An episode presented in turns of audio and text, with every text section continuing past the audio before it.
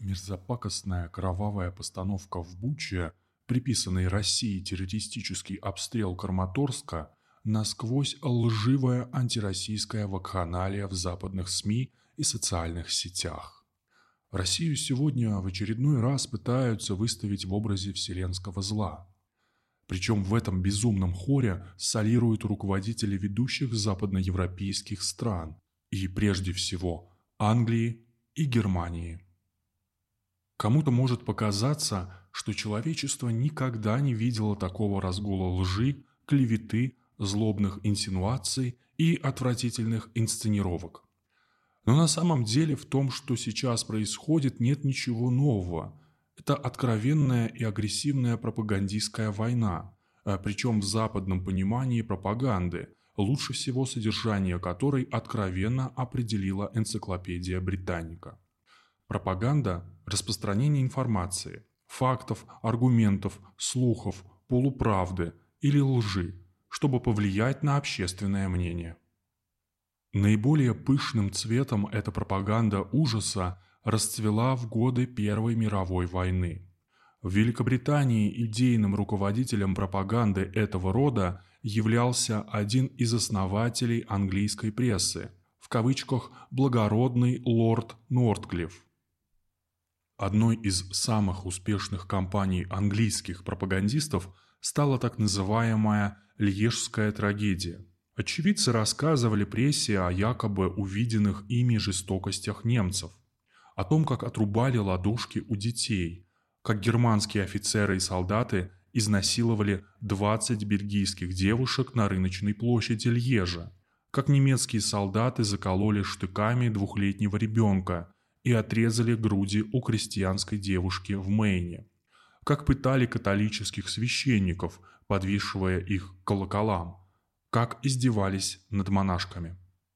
Немцы также не гнушались тем, что сейчас называют фейками – Пропаганда ужасов русского вторжения в Восточную Пруссию в немецкой прессе продолжалась до самого конца войны. Темы точно такие же. Русские солдаты насилуют немок, убивают детей, э, грабят население. Истории о зверствах позволяли представить войну против такого противника как праведную, как отстаивание ценностей цивилизации перед лицом варварства. Но наиболее пышным цветом пропаганда ужаса расцвела с появлением национал-социалистической партии Адольфа Гитлера.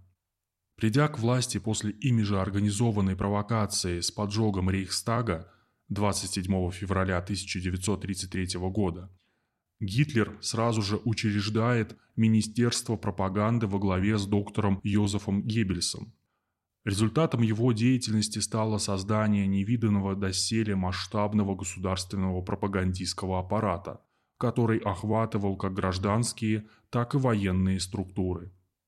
Его главная задача состояла в том, чтобы подвести идеологическую базу под уничтожение во имя великого немецкого народа, евреев, коммунистов и всех прочих людей второго сорта – а с этой целью подготовить общественное мнение к необходимости ведения войны.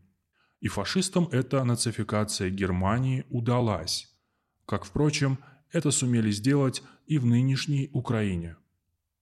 Для продвижения этих идей в вермахте были даже созданы роты пропаганды, которые в 1943 году были выделены в особый род войск.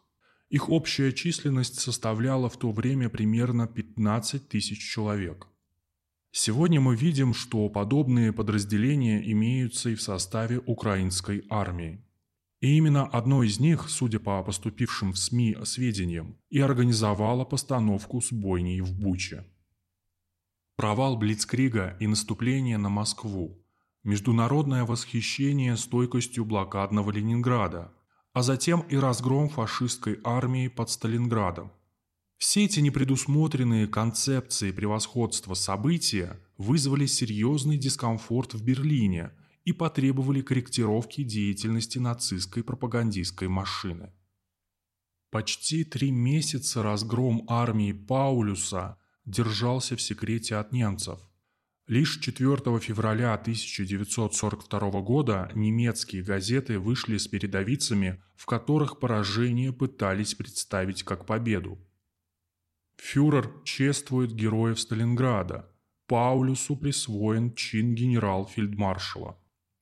Опять же невольно всплывает ассоциация с более мелкими по масштабу недавними событиями на острове Змеиный, горе-защитники которого в полном составе сдались российским войскам, а Киев их объявил мертвыми и возвел в ранг героев.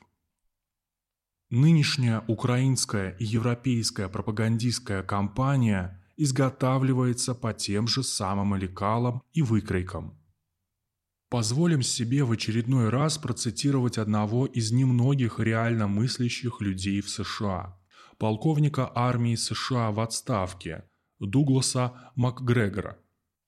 То, что происходит с Бучей, я видел в Ираке в 2002 и 2003 году – я видел это на Балканах в связи с тем, что произошло в Боснии, а затем в Косово.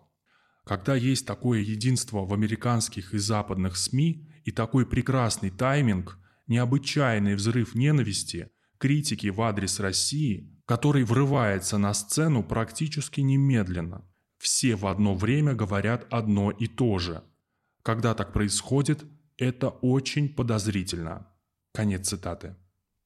Как показывает история, подобные отвратительные методы накрепко засели в геноме западноевропейских политиков. Особенно если учесть, что деды целого ряда ведущих западногерманских политиков занимали высокие посты в Третьем рейхе. История нас учит, что мощная черная пропаганда еще не означает победу в войне. Гитлер покончил жизнь самоубийством – а Геббельс 1 мая 45-го отравил своих шестерых детей, а затем он и его жена покончили с собой, а их тела сожгли. Точку этому страшному периоду поставил Нюрнбергский процесс над военными преступниками. Уверен, что такой же суд неминуемо ждет и нынешних украинских нацистов, главарей киевской хунты, а также их западных покровителей.